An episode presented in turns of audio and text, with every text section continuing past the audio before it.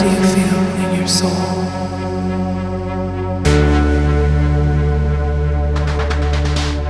Do you see with your mind's eye? Speak to your higher self.